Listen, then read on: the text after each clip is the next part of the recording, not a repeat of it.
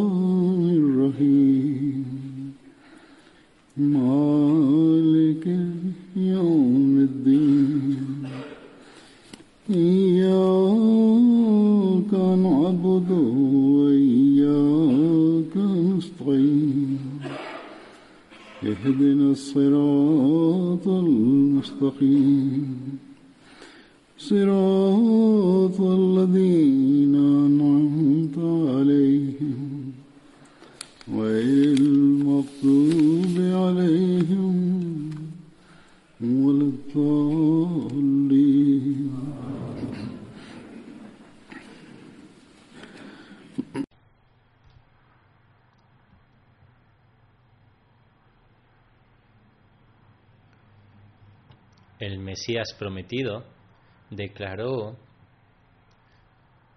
en relación al rango de los compañeros del santo profeta en una ocasión que los compañeros venerados, que Allah esté complacido con todos ellos, son una prueba clara del carácter del santo profeta, la paz de Dios sea con él. Por lo tanto, si alguien ignora estas pruebas, entonces, en otras palabras, estaría tratando de ignorar el profetazgo del santo profeta. Por lo tanto, solo se puede respetar verdaderamente al santo profeta si se respeta a sus venerados compañeros.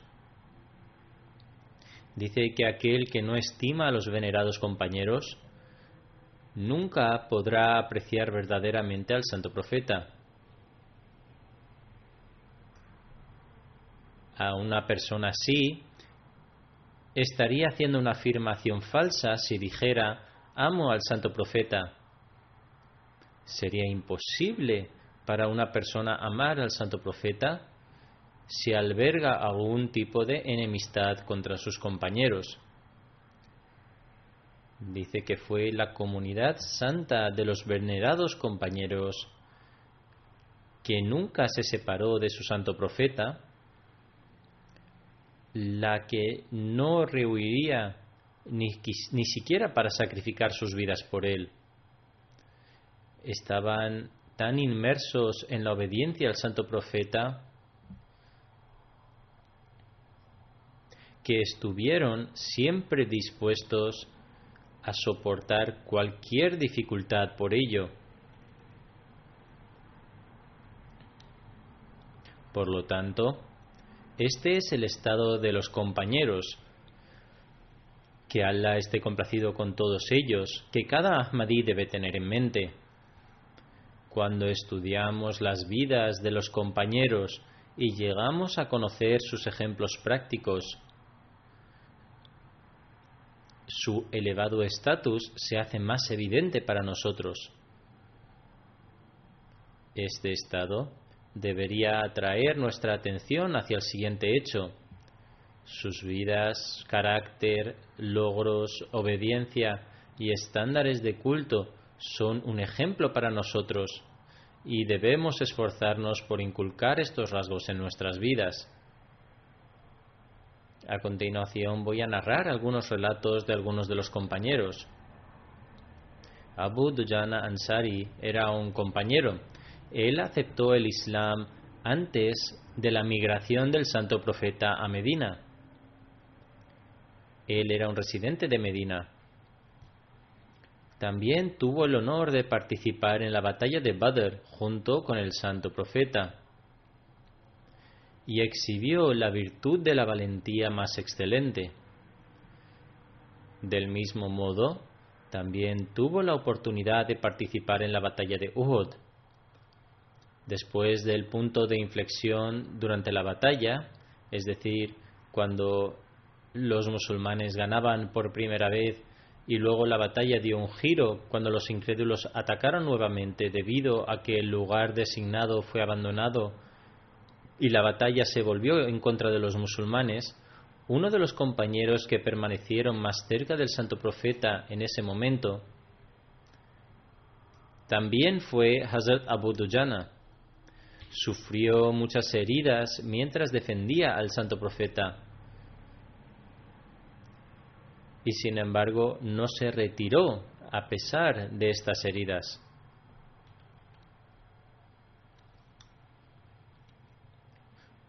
Otro incidente que se encuentra en las narraciones sobre él es que cuando el santo profeta en una ocasión levantó su espada y preguntó, ¿quién va a dar hoy a esta espada un uso legítimo? Fue Hazrat Abu Dujana Ansari quien se adelantó al escuchar esto. Dijo, prometo cumplir con el derecho de esta espada. El santo profeta, viendo su pasión, le entregó su espada. Luego reunió el coraje una vez más y preguntó, Oh mensajero de Allah, ¿cómo se cumplirá con el derecho de esta espada? El santo profeta respondió que esta espada no causará el derramamiento de sangre de ningún musulmán. En segundo lugar, el enemigo de entre los incrédulos no escapará de ella y sólo será utilizada contra estos enemigos de entre los incrédulos que buscan hacer la guerra contra los musulmanes. Luego tomó esta espada y marchó, al campo de batalla con gran orgullo y honor. Ante esto el santo profeta dijo que por lo general Allah el Altísimo, a Allah el Altísimo le desagrada esa expresión de arrogancia. Sin embargo, hoy Allah el Altísimo disfrutó mucho de la manera en que Abu Dujana se desenvolvió en el campo de batalla.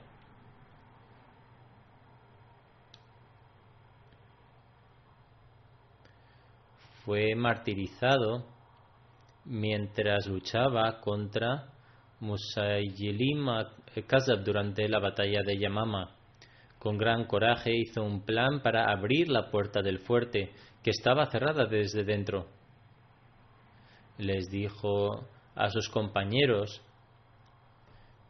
que lo arrojaran al otro lado de la pared. Era una pared muy alta cuando le arrojaron, cuando fue arrojado de esta manera su pierna se rompió. Sin embargo, a pesar de esto, luchó con gran valentía y abrió la puerta del fuerte y los musulmanes entraron.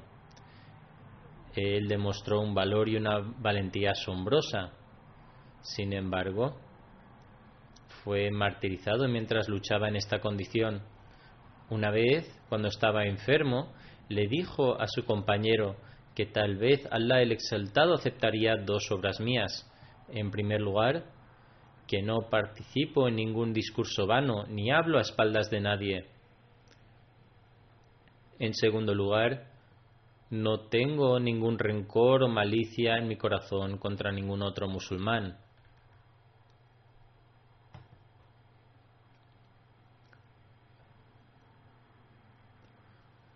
Luego encontramos la mención de Hazrat Muhammad Muslima,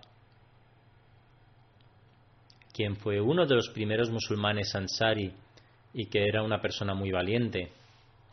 Muhammad bin Muslima también participó en la batalla de Uhud y permaneció al lado del santo profeta con gran resolución y firmeza. Una de sus distinciones fue que una profecía del santo profeta se cumplió en su persona. En una ocasión, mientras le entregaba su espada, el santo profeta dijo que cuando luches contra los idólatras, debes continuar luchando contra ellos con esta espada. Sin embargo, cuando llegue el momento en que los musulmanes comiencen a pelear entre sí, debes romper esta espada y quedarte en casa hasta que alguien te ataque o la muerte te alcance. Actuó de acuerdo con esta guía y lo hizo después del martirio de Hazrat Usman, que al esté complacido con él. Él destruyó físicamente la espada e hizo otra espada de madera y la colocó en su vaina. Alguien le preguntó de qué servía esto. Sobre esto, dijo que la sabiduría que hay detrás de ello es mantener un grado de asombro. Además, dijo, también he cumplido con la guía del santo profeta de no guardar una espada hecha de acero. Además, una espada de madera no puede dañar a nadie. Algunos compañeros solían decir que si había una persona que no estaba afectada por el desorden, es decir, el desorden que surgió entre los musulmanes después del martirio de Hazrat Usman, fue Muhammad bin Maslama. Para salvaguardarse del desorden, se aisló y solía decir que hasta que no se resuelva el desorden, tengo la intención de pasar mi vida aislada. Por lo tanto, estas son las personas que si lucharon, lo hicieron debido a que se atacaba su religión. Esta es la razón por la cual el santo profeta dijo que debía luchar contra los idólatras que estaban atacando para aniquilar la religión. Mientras los musulmanes permanecieron firmemente establecidos en esto, su poder permaneció como tal y continuaron siendo victoriosos. Sin embargo, cuando comenzaron a pelear entre ellos, cuando se dejaron convencer por las palabras de los hipócritas y comenzaron a matarse unos a otros, independientemente de que sus gobernantes permanecieran intactos y continuaran, ya no estaban unidos e incluso su gobierno se debilitó lenta y gradualmente. Hoy observamos que las disputas internas entre los musulmanes han excedido todos los límites. Además, se ha cumplido otra profecía del santo profeta, que después de una era de tinieblas, cuando se acerque el tiempo de la luz, cuando sea el amanecer del Mesías prometido, debéis aceptar al Mesías prometido y unidos a su llamad, ya que todas las bendiciones se encuentran en esto. Sin embargo, al no aceptar a este prometido, observamos que los musulmanes están sedientos de sangre de los demás en sus propios países. Además, el resultado de esto es que hoy el mundo no musulmán gobierna a los musulmanes. También encontramos muchos relatos en relación con Hazrat Maslama expresando su juicio preciso y demostrando obediencia.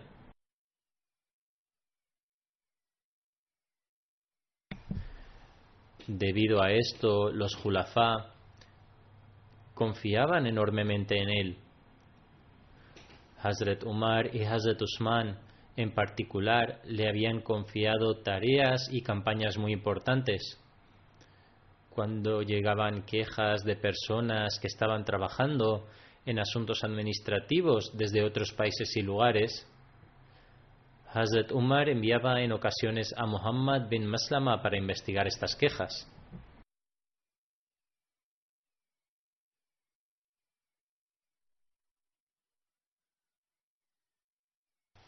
Uno de los compañeros más antiguos era Hazrat Abu Ayyub Ansari. Tuvo la suerte de haber recibido el honor de hospedar y recibir al santo profeta durante sus primeros días en Medina. Todo el mundo quería que el santo profeta estuviera en su casa y todo el mundo expresaba este deseo e invitaba al santo profeta eh, para que les honrara en esa época. El santo profeta dijo que dejaran a su camello suelto, que pararía allí donde Dios el exaltado lo desease. Abu Ayyub Ansari tuvo la suerte de que el camello paró enfrente de su casa. Sin embargo, la gente no estaba satisfecha con esto. Dijeron que nuestras casas estaban cerca también, por lo que debía de hospedarse con nosotros. Ante esto, el santo profeta hizo un sorteo y a pesar de ello, el resultado fue que el nombre de Hazrat Abu Ayyub Ansari fue seleccionado. Por lo tanto, el santo profeta se hospedó en su casa y hay un incidente que tuvo lugar mientras se hospedaba allí. La casa tenía dos pisos. Abu Ayyub Ansari se hospedaba en el piso superior, mientras que el piso inferior le fue ofrecido al santo profeta. Él estaba en el piso superior una noche cuando se rompió un vaso o una jarra de agua. Solían tener jarrones hechos de arcillas en los cuales eh, contenían el agua. Incluso hoy el agua es contenida en dichos jarrones en países del tercer mundo o en estado de pobreza como Pakistán o, en África. Sin embargo, se rompió. Abu Ansari y su mujer pasaron la noche secándolo con sus sábanas. Al día siguiente, relató el incidente que tuvo lugar la noche anterior al santo profeta y pidió al santo profeta que se hospedase en la planta superior. El santo profeta aceptó su petición y se hospedó con él durante aproximadamente seis o siete meses hizo todo lo que pudo por cumplir con sus deberes y responsabilidades de hospitalidad. Comía las obras del santo profeta. En una narración se menciona que allá donde viera las huellas de los dedos del santo profeta, ahí solía él comer sus obras. Un día observó que no había marcas de los dedos del santo profeta en la comida y dicha comida parecía no haber sido ingerida. Acudió al santo profeta y le dijo que Azur usted no ha comido hoy. Ante esto el santo profeta le dijo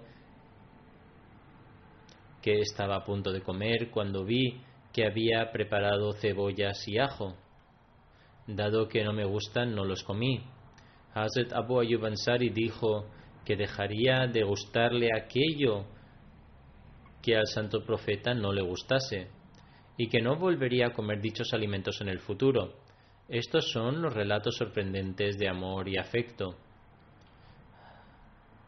Hazrat Abu Ayyub Ansari participó en todas las batallas en las que estuvo también presente el santo profeta. Durante la batalla de Jaibar, el líder judío fue asesinado cuando su hija Hazrat Safia se casó con el santo profeta, a la mañana posterior, cuando el santo profeta salió para dirigir las oraciones, vio que Abu Ayyub Ansari permanecía haciendo guardia. El santo profeta le preguntó por qué lo estaba haciendo. Respondió que los familiares cercanos de Hazrat Safia habían sido heridos por nuestras manos y que algunos de ellos eh, habían incluso muerto. Por esta razón se le ocurrió que debía acudir aquí y hacer guardia por si alguien tuviera la intención de realizar algún acto con malicia o tratase de vengarse. El santo profeta rezó por él después de la siguiente manera. Oh Señor, mantén a Abu Ayub siempre bajo tu protección, tal y como él ha estado toda la noche protegiéndome a mí.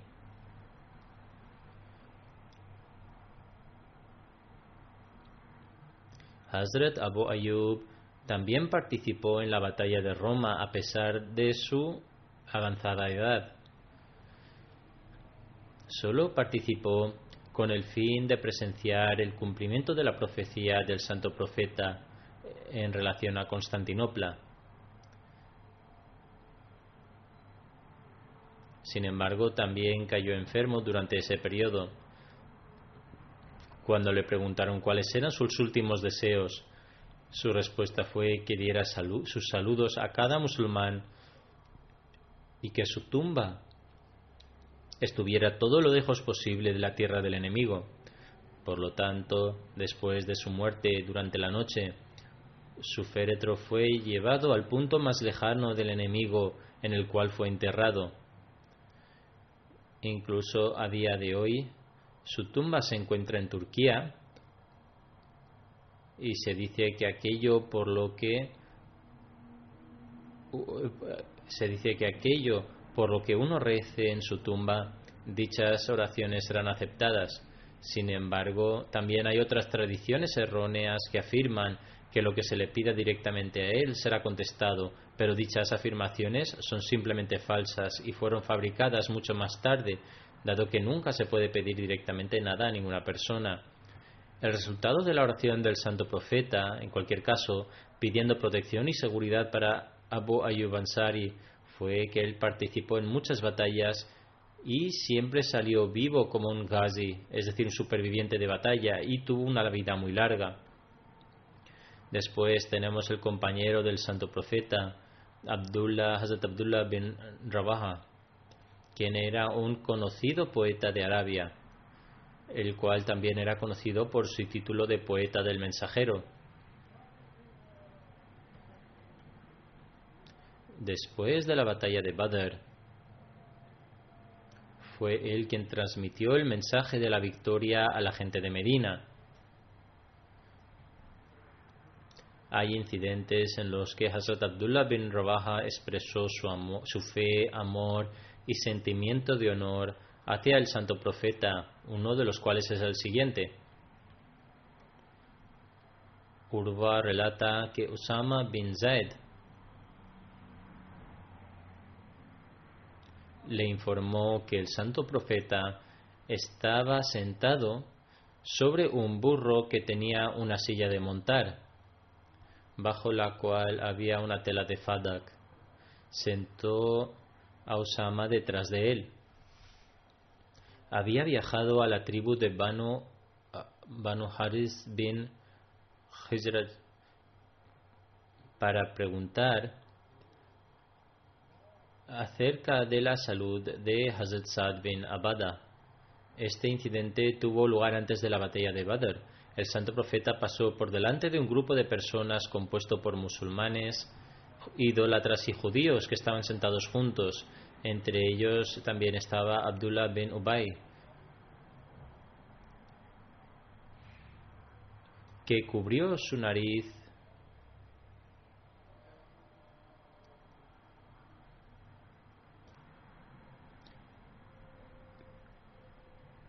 Entre ellos estaba también Abdullah bin Ubay y también Hazrat Abdullah bin Rabaha.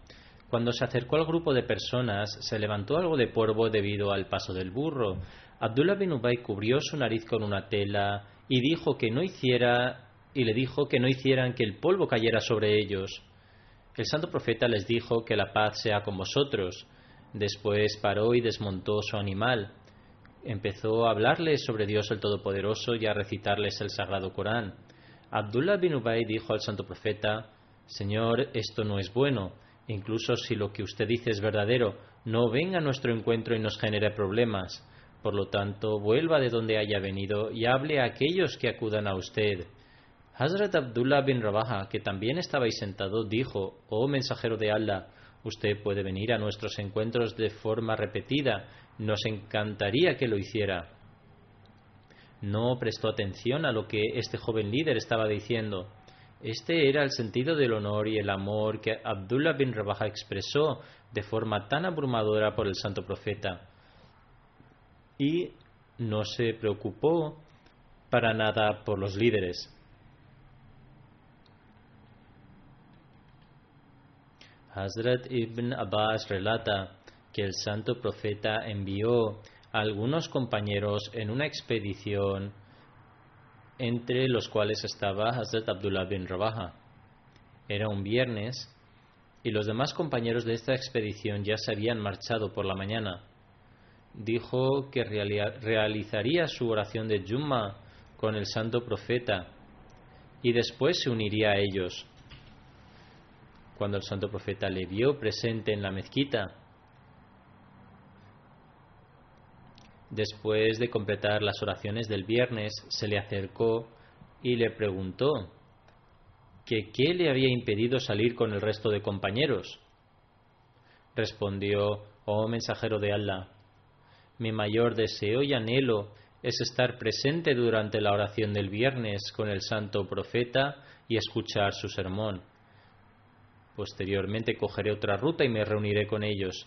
El santo profeta dijo que incluso si gastases todo lo que hay en la tierra, no obtendrías la recompensa de aquellos que, de acuerdo con las instrucciones, siguiendo las instrucciones, salieron por la mañana para la expedición en otras palabras, la obediencia a una instrucción tiene mucha mayor importancia.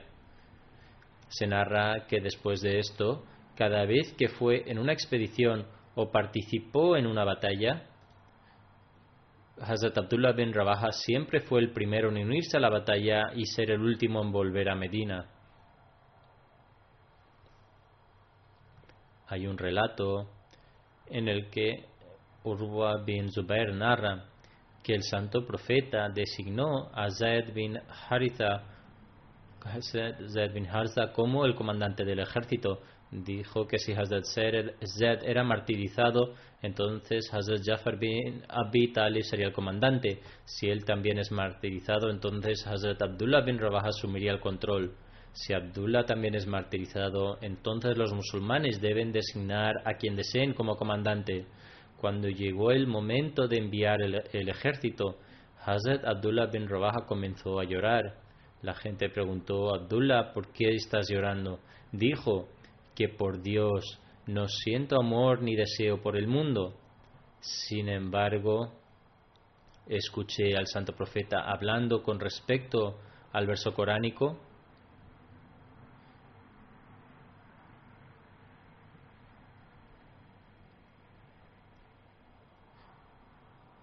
Es decir, más no hay ninguno de vosotros que no llegue a él, es un decreto irrevocable de tu Señor, diciendo que cada hombre debe enfrentarse al fuego una vez. Por lo tanto, después de haber recorrido esta dedicada ruta, es decir, el día del juicio final, no sé cuál será mi estado. Sin embargo, el santo profeta ha dado a esas personas temerosas de Dios las buenas nuevas del mejor fin. Este relato también ha sido eh, narrado. Durante la batalla de Mota, el santo profeta dijo con respecto a los comandantes del ejército que los he visto en el paraíso sentados en tronos de oro. Por lo tanto, estas fueron las personas que cumplieron sus objetivos. Su deseo de martirio es evidente en las siguientes coplas, cuya traducción es la siguiente. Ojalá sea alcanzado por esas flechas y lanzas que atraviesen mis intestinos hasta alcanzar mi hígado y mi martirio sea aceptado ante Dios. Y para que aquellos que pasen por mi tumba digan que, oh Dios, sé bondadoso hacia Él, qué gran guerrero fue.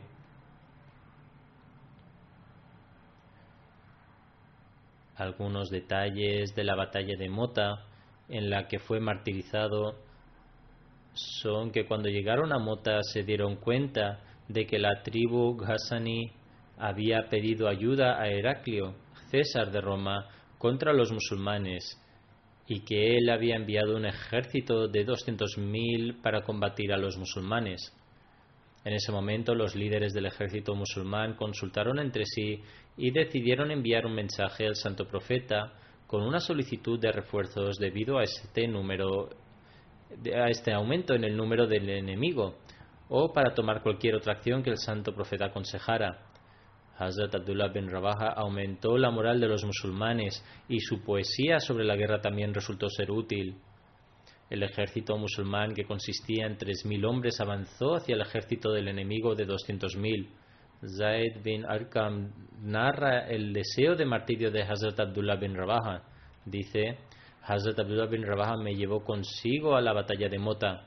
Cabalgamos juntos en su camello.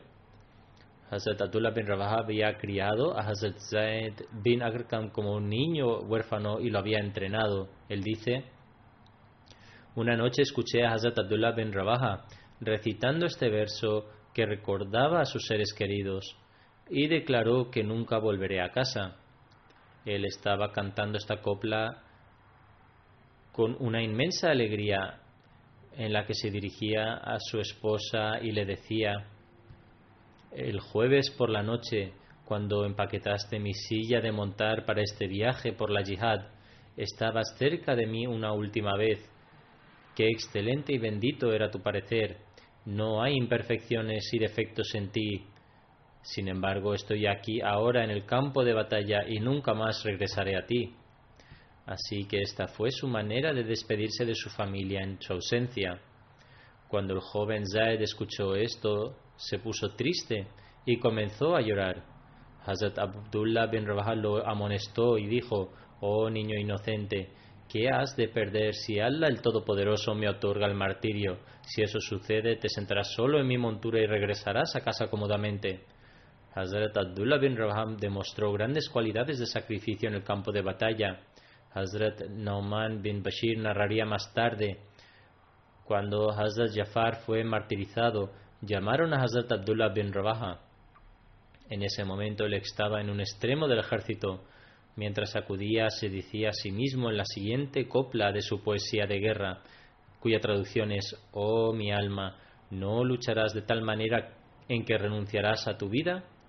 Tú ya has ingresado en el pozo de la muerte y el tiempo para el cumplimiento de tu deseo de alcanzar el martirio está cerca. Si fueras a ofrecer tu vida como un tributo ahora mismo, entonces tal vez obtengas un deseo virtuoso. Masad bin Shiba narra después del martirio de Hazrat Zaid y Hazrat Jafar, Hazrat Abdullah bin Rabaha se puso al frente de las tropas. Una lanza lo golpeó y brotó un chorro de sangre. Alzó las manos, tomó esta sangre y se la frotó eh, sobre su rostro y cayó en medio de las líneas del ejército enemigo y los musulmanes.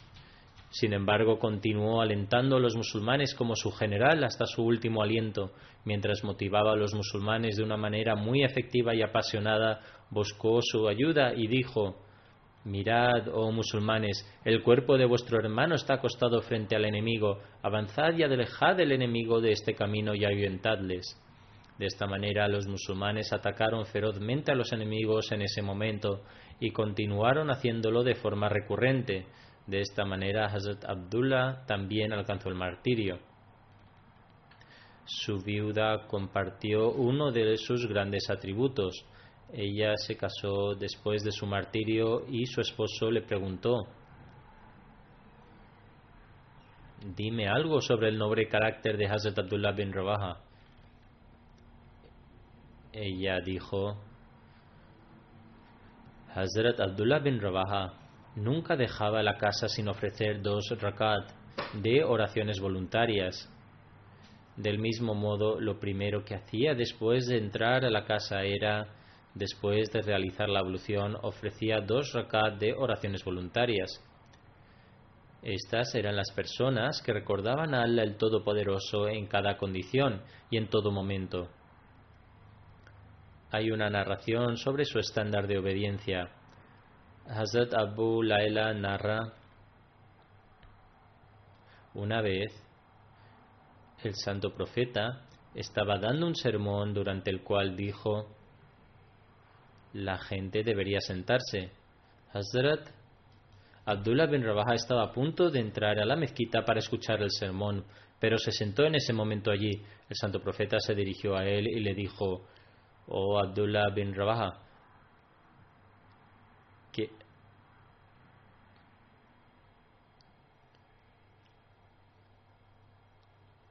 o Abdullah bin Rabaha, que Allah aumente tu pasión por obedecer a Allah y a su mensajero.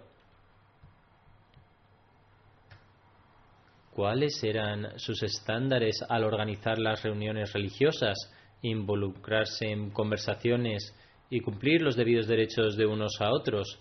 Hazrat Abu Darda narra, Busco refugio en Allah el Todopoderoso del día en que no recuerde a Hazrat Abdullah bin Rabaha. Le pienso en él todos los días y la razón se debe a una de sus a una de sus buenas cualidades. Cada vez que nos encontrábamos y él llegaba detrás de mí, ponía su mano sobre mis hombros. Si llegaba por delante, pondría su mano sobre mi pecho y decía, oh Abu Darda, ven y sentémonos para revitalizar nuestra fe. Hablemos acerca de la fe. Nos sentábamos juntos durante el mayor tiempo posible y recordábamos a Allah el Todopoderoso. Entonces él decía, oh Abu Darda, estas son reuniones espirituales. Por lo tanto, aquellos que organizaron tales reuniones espirituales también establecieron modelos para que nosotros sigamos. ¿Cómo presenciaba el santo profeta estas reuniones y sus discusiones? Hazrat Anas eh, narra, era la práctica de Hazrat Abdullah bin Rabaha que cuando se encontraba con sus compañeros los instaba diciendo, es decir, creamos en nuestro Señor por un tiempo. Un día, cuando dijo esto, un hombre se enojó por ello. Fue al santo profeta y se quejó, diciendo, oh mensajero de Allah, mire a Abdullah bin Rabaha. Él está alejando a las personas de creer en usted al invitarlas a creer por un corto periodo de, de tiempo. El santo profeta dijo, que Allah tenga piedad de Abdullah bin Rabaha. Le gustan las reuniones que hacen que los ángeles también se enorgullezcan. Él era un poeta excepcional. Entre los compañeros del santo profeta, aparte de Hazrat Ka'b bin Malik y Hazrat Hassan bin Thabit, él estaba entre los tres grandes poetas. Su poesía era del estilo del Razmía, relatos épicos. El autor de Muyam al-Shura escribe: Hazrat Abdullah bin Rabaha fue un poeta conocido en el periodo Jahiliya, es decir, preislámica, e incluso después del amanecer del Islam tuvo un estatus prominente. Hazrat Abdullah compuso tal copla en alabanza del santo profeta que es conocida como una de las mejores coplas. Esta copla capta el estado de su corazón en el momento en el que Hazrat Abdullah se dirige al santo profeta y dice,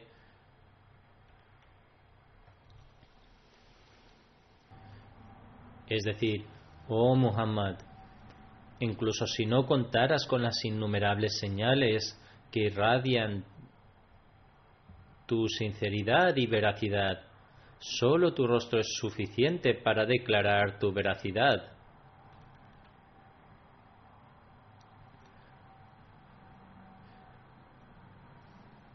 Estas personas eran verdaderos devotos ardientes del santo profeta y reconocían la verdad simplemente al ver el rostro del santo profeta.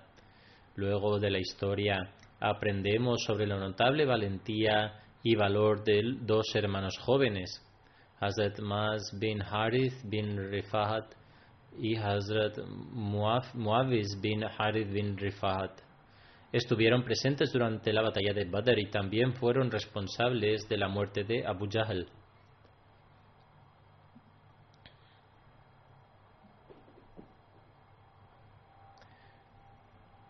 En la, en la batalla de Badr, la lucha fue intensa. Los musulmanes vieron un ejército frente a ellos que los superaba en número de tres contra uno y estaba totalmente equipado con todo tipo de armas. Entraron en el campo de batalla con la intención de borrar el nombre del Islam. Los débiles musulmanes eran menos numerosos. Hazrat Mirza Bashir Ahmad mencionó el incidente completo en su libro Sirat Khatam Nabiyin.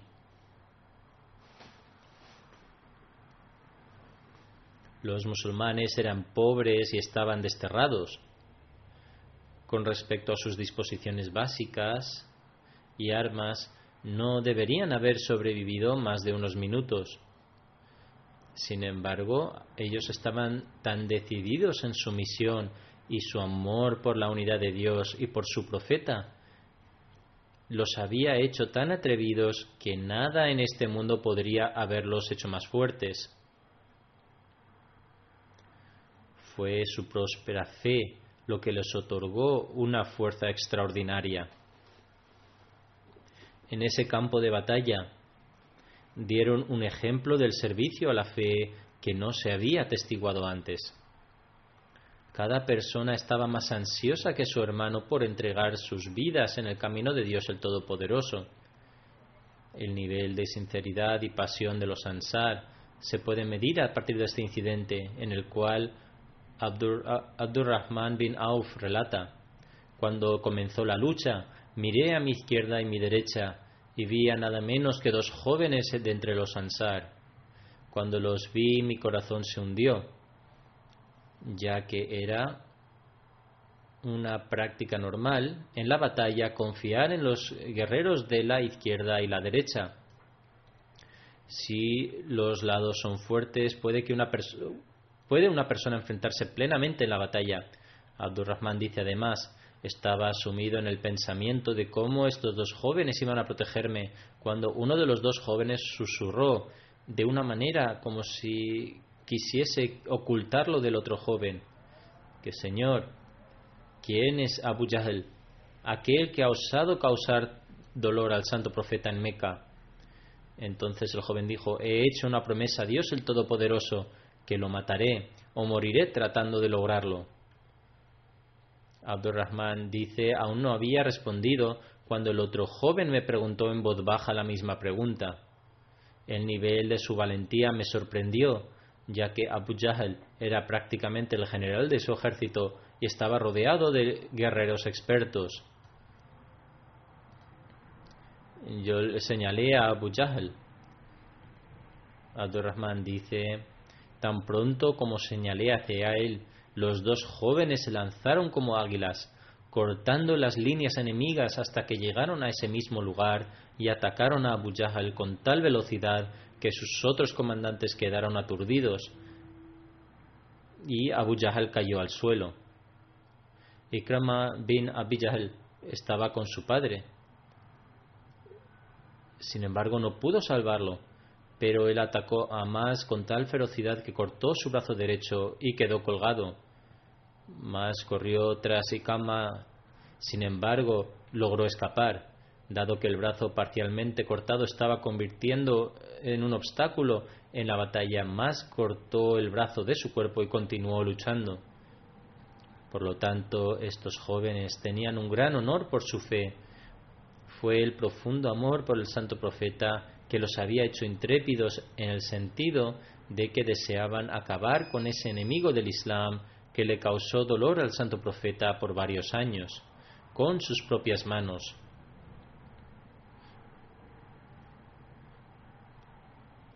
No eran como los autoproclamados yihadistas de la actualidad que radicalizan los jóvenes y les incitan a luchar por el Islam.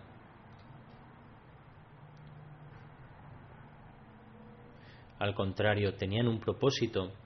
Como el enemigo no les permitió vivir una, en paz incluso después de haber emigrado, estaban entonces preparados para ofrecer cualquier sacrificio necesario para establecer la paz y detener las injusticias. Hoy en día, para derrocar gobiernos, los jóvenes son secuestrados y luego radicalizados. Recientemente ha habido un informe en las noticias en el que un niño sirio de 14 años que había escapado de allí dijo que fue secuestrado en el camino a la escuela y forzado a entrenar para luchar. Dijo, al principio me resistí, pero luego me golpearon. Finalmente me volvieron a, me enviaron a pelear. Con gran dificultad logré escapar de ellos. Por lo tanto, estos son el tipo de acciones que llevan a cabo los musulmanes en nombre del Islam que están en completa oposición con las enseñanzas del Islam. Las guerras que se produjeron en nombre del Islam y el sacrificio que la gente estaba dispuesta a realizar de, eh, sus vidas solo sucedió para proteger la religión y para establecer la paz en el mundo. Por lo tanto, hay una diferencia colosal entre los que llevaron a cabo la yihad y los yihadistas de ahora. El Mesías prometido afirma, deseo ver el mismo ejemplo de los compañeros entre los miembros de mi comunidad que dan prioridad a Dios el Todopoderoso. Como resultado de esto, no encontrarán obstáculos en el logro de ninguno de sus objetivos. Deben considerar sus vidas y su riqueza como insignificante. He observado a muchas personas que han enviado sobres en forma de cartas en el que expresan sus pérdidas en sus negocios o la pérdida de su trabajo o el sufrimiento de cualquier otra desgracia. En consecuencia, comienzan a dudar al instante de si no cometieron un error aceptar el Mesías prometido. Comienzan a tener dudas sobre la religión, la existencia de Dios el Todopoderoso y del Mesías prometido. El Mesías prometido continúa diciendo, de esto cualquiera puede analizar lo lejos que estos individuos están de lograr su verdadera meta y objetivo, reflexionar sobre cuál es la diferencia entre estas personas y los compañeros. Los compañeros del Santo Profeta deseaban agradar a Dios el Todopoderoso, independientemente de las tribulaciones y dificultades que sufrieron en el camino. Si uno de ellos no sufría problemas o dificultades o hubo un retraso en este aspecto, se lamentaban y sollozaban. Es decir, los compañeros consideraban que era necesario soportar dificultades para ganar la cercanía a Dios el Todopoderoso. El Mesías prometido dice, ellos sabían bien que si soportaban estas pruebas podrían transformarse de una polilla a una llama en el camino de la búsqueda del placer de Dios y también los tesoros enterrados en su interior. El Mesías prometido presentó un verso persa eh, en el que dice, es decir, cualquiera que sea la prueba que le sobreviene de Dios el Todopoderoso, yace debajo de ella un tesoro de la gracia del Todopoderoso. El Mesías prometido afirma además, el Sagrado Corán está lleno de elogios hacia ellos. Abridlo y mirad. La vida de los compañeros demuestra la veracidad del Santo Profeta. El noble rasgo de los compañeros ha sido descrito en el Sagrado Corán en las siguientes palabras. Es decir, en otras palabras, algunos de ellos han alcanzado el martirio y han superado los verdaderos objetivos, mientras otros esperan con el deseo de alcanzar el martirio. Los compañeros nos inclinaron hacia esta vida mundana deseando vivir una vida larga y acumular riquezas y medios por los cuales pudiesen llevar una vida despreocupada y lujosa. El Mesías prometido afirma, cuando observo el ejemplo de los compañeros, un impulso natural me hace expresar las grandes bendiciones de la influencia pura del santo profeta, que produjo una transformación completa en ellos y los convirtió en individuos santos. El Mesías prometido dice, en esencia, es nuestro deber permanecer en la búsqueda del agrado de Dios el Todopoderoso y considerar que este es nuestro objetivo final. Toda nuestra lucha y esfuerzo debe ser para buscar el placer de Dios el Todopoderoso incluso si hemos de experimentar dificultades y dureza. El agrado de Dios el Todopoderoso es preferible y superior al mundo y sus ambiciones. Que Dios el Todopoderoso nos permita lograrlo. Después de las oraciones del viernes, dirigiré una oración fúnebre en absencia del respetado señor Al-Hajj Ismail Beka Ado Sahib era un ahmadiganés y falleció el 8 de marzo a la edad de 84 años. Ciertamente a Allah pertenecemos y a él volveremos. Era Ahmadi de nacimiento y el nombre de su padre era Ismail Bobina Ado y el nombre de su madre era Jannat Ado. Su padre era cristiano e hizo el Bet en 1928 afiliándose a la Jamaat. La madre de Ismail Saeb falleció cuando él era muy pequeño. Acabó su educación secundaria en la escuela Tei Ahmadiyya de Kumasi y en 1964 completó su licenciatura en inglés. Después perfeccionó sus estudios profesionales en el Teacher Training College de Ghana. Luego fue designado como profesor en varios lugares y trabajó hasta 1980 como asistente del catedrático en una escuela. Posteriormente fue trasladado a Saltpond en la región central donde impartió clases de inglés. Se ocupó de facilitar el acceso a las instalaciones a los estudiantes musulmanes en las escuelas donde se encontraba y también construyó una mezquita para estudiantes musulmanes. Fue nombrado profesor de inglés en la Kwame Nkrumah University de Ciencias y Tecnología. Tuvo la oportunidad de impartir la docencia en varias universidades. También escribió un libro sobre el aprendizaje del inglés que llegó a ser muy popular en Ghana y Nigeria, que se utilizó como material docente. Luego recibió una beca en la Universidad de Bangor en Gales si es este el nombre correcto, viajó al Reino Unido y obtuvo un diploma en lengua inglesa. También desempeñó diversos roles en su labor de servicio a la Yamat en Ghana. En 1980 el gobierno de Ghana lo nombró embajador en Etiopía. Estaba desempeñando este puesto cuando la ONU lo nombró presidente del Comité de Liberación de la OUA y allí desempeñó un papel notable en la independencia de Mozambique y Angola. Durante un corto periodo de tiempo también fue designado embajador de Libia. Una de sus cualidades era que siempre daba prioridad a la fe sobre las cosas materiales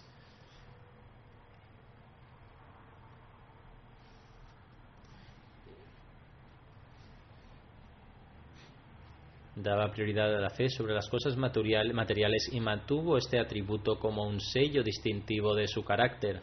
Después de la migración de Hazrat Khalifatul Masih IV al Reino Unido, terminó su carrera política y vino a Londres para que sus hijos pudieran permanecer cerca del Khilafat. Trabajó aquí como profesor mientras estuvo en el Reino Unido. Sentía un amor profundo por el Khilafat y mostró un gran amor, afecto y obediencia a cada jalifa. En una ocasión, Hazrat Khalifatul Masih IV creó un comité para preparar un libro con el fin de responder a Salman Rushdie y él también fue nombrado miembro de este comité. También jugó un papel destacado en el campo del tabligh, predicando a la gente. Organizaba mesas de tabligh en varios lugares y también apareció en programas de radio con este propósito.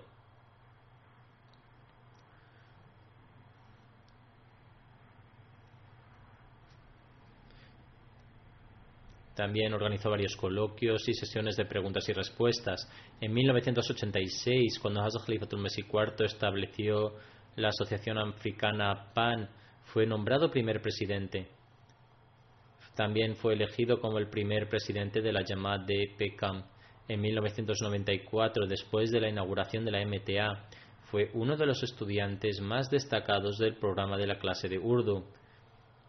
Hizo todo lo posible para tratar de aprender Urdu y se hizo famoso tras ser conocido como Barabacha.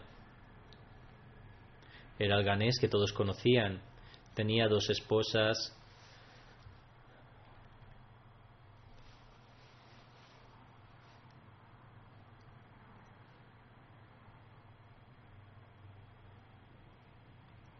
Tras la muerte del cuarto jalifa, también formó parte del comité electoral del Khilafat. Cuando fue inaugurada Jamia Ahmadiyya del Reino Unido, Tuvo la distinción de ser nombrado profesor de inglés durante algún tiempo. Era muy virtuoso, consagrado a la adoración a Dios, firme, agradecido, de buen corazón y extremadamente afectuoso. Tiene una gran pasión por la adoración a Dios. Los miembros de su familia mencionan que era muy regular en ofrecer la oración de tahajjud y que no la dejaba aunque estuviera enfermo. Recitaba el Sagrado Corán en un tono muy melodioso y con gran pasión. Había memorizado muchos versículos del Sagrado Corán y también intentaba memorizar su traducción y comentario, de modo que pudiera sacar provecho para sus esfuerzos de predicación o en la formación moral de otras personas. De hecho, algunos de los fieles ganeses nos han dicho que encontraron algunas copias del Sagrado Corán en su casa que contenían notas escritas de su mano. En 2005 tuvo la oportunidad de hacer el Hajj con sus dos esposas. Era una persona muy alegre y sencilla. Que Dios el Todopoderoso eleve su estatus y le conceda su perdón y misericordia. Deja atrás diez hijos y veintitrés nietos. Que, Dios el Todopoderoso capacite a su progenie para que permanezca firme en la piedad y la justicia y permanezca unida a la Yamat. Como mencioné después de las oraciones, dirigiré su oración fúnebre en absentia.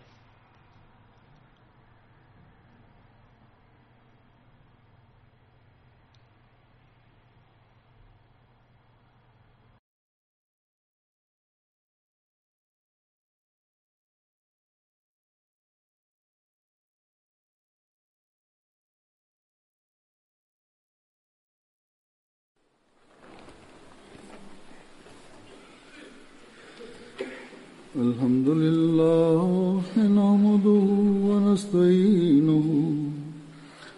الحمد لله نحمده ونستعينه ونستغفره ونؤمن به ونتوكل عليه.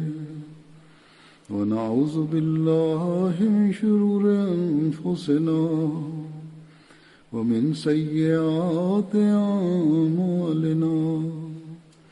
من يهده الله فلا مضل له ومن يضلل فلا هادي له. ونشهد أن لا إله إلا الله ونشهد أن محمدا عبده ورسوله. عباد الله رحمكم الله.